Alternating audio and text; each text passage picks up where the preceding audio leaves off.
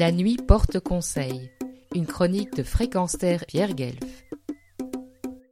Il y a plus malin que la censure.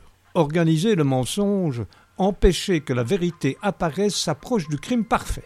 On assassine sur la place publique mais en distribuant des bonbons à l'assistance qui prend cela pour une communion solennelle.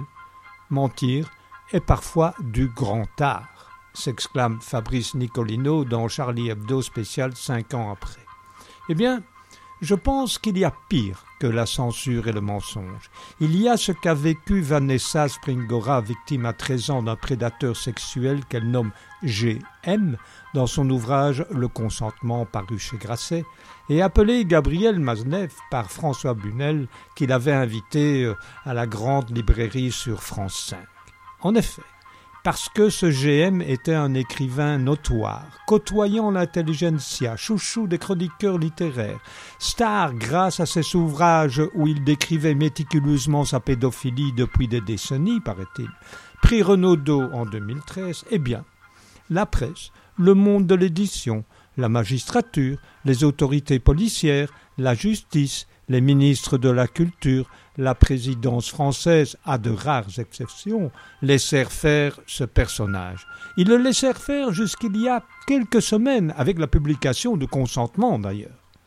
Aux yeux de la loi française, il s'agissait pourtant de crimes, et même juridiquement d'aveux dans les livres, mais le dandisme et l'entre-soi mondain lui ouvraient toutes les portes. Vers la fin de l'émission, il y eut comme un moment de vérité historique enfin exprimé quand François Bunel cita quelques noms prestigieux Sartre, de Beauvoir, Foucault, Mitterrand, et que se posa la question de savoir si tout était autorisé au nom de la liberté d'expression. Pire que la censure et le mensonge, il y a également le droit de salir des enfants attribués au nom d'un copinage s'apparentant à un soutien intellectuel, voire à de la collaboration. Et comme le souligna François Bunel, ce n'est pas du complotisme que de dire cela. Pierre Guelf, retrouvez et podcastez cette chronique sur notre site